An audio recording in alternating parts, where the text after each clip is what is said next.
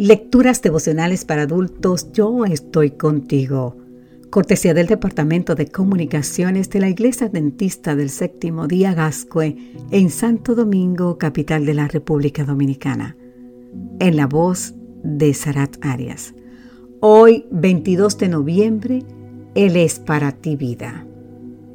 Deuteronomio capítulo 3, versículo 20 nos dice que ames al Señor tu Dios y atiendas a su voz y lo sigas, pues es para ti vida y prolongación de tus días.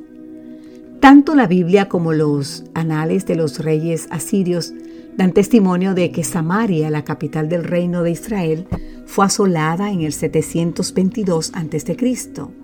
Los asirios dieron por sentado que su triunfo había radicado en su poderío militar, pero en realidad el fracaso sobrevino al pueblo de Dios porque los hijos de Israel pecaron contra Jehová su Dios, porque hicieron secretamente cosas impropias, porque dejaron los mandamientos de Jehová, porque se dieron a adivinaciones y agüeros, y se entregaron a hacer lo malo ante los ojos de Jehová, provocando su ira. Entonces Israel fue llevado cautivo de su tierra a Siria. Así nos dice el libro Segunda de Reyes, los capítulos 17, 17 y los versículos 7, 9, 16, 17 y 23. Israel no fue destruido porque sus enemigos eran poderosos. El arma que provocó su destrucción fue su falta de fe y de compromiso con Dios. Fueron derrotados porque pusieron su confianza en Egipto y no en el Señor. Fueron destruidos porque abandonaron al Dios creador para adorar imágenes fabricadas por manos humanas. Uno podría suponer que Israel aprendió la lección y que el destierro hizo que supieran a quién debían adorar.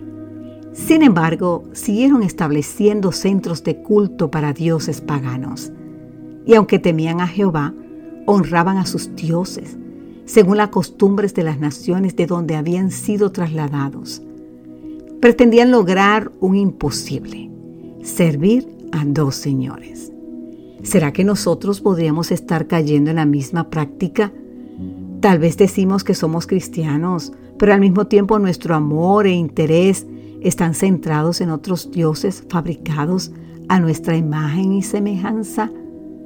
Decimos que amamos a Jesús, pero nuestra voluntad se doblega y acabamos rindiendo nuestro tiempo y nuestra vida a cualquier cosa menos a Cristo. Querido amigo o querida amiga, si has caído en la tentación de vivir una doble vida espiritual, hoy es un buen momento para tomar la mejor decisión.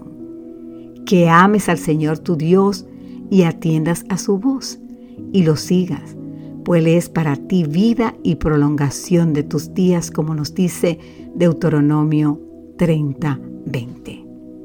No repitas el error de los antiguos habitantes de Samaria no pretendas que puedes servir a dos señores. Hoy, ahora, en este momento, tienes una preciosa oportunidad para entregarte de todo corazón a Cristo y permitir que Él pueda ser vida para ti. Sabes, si lo haces, el enemigo nunca podrá destruirte. Amén.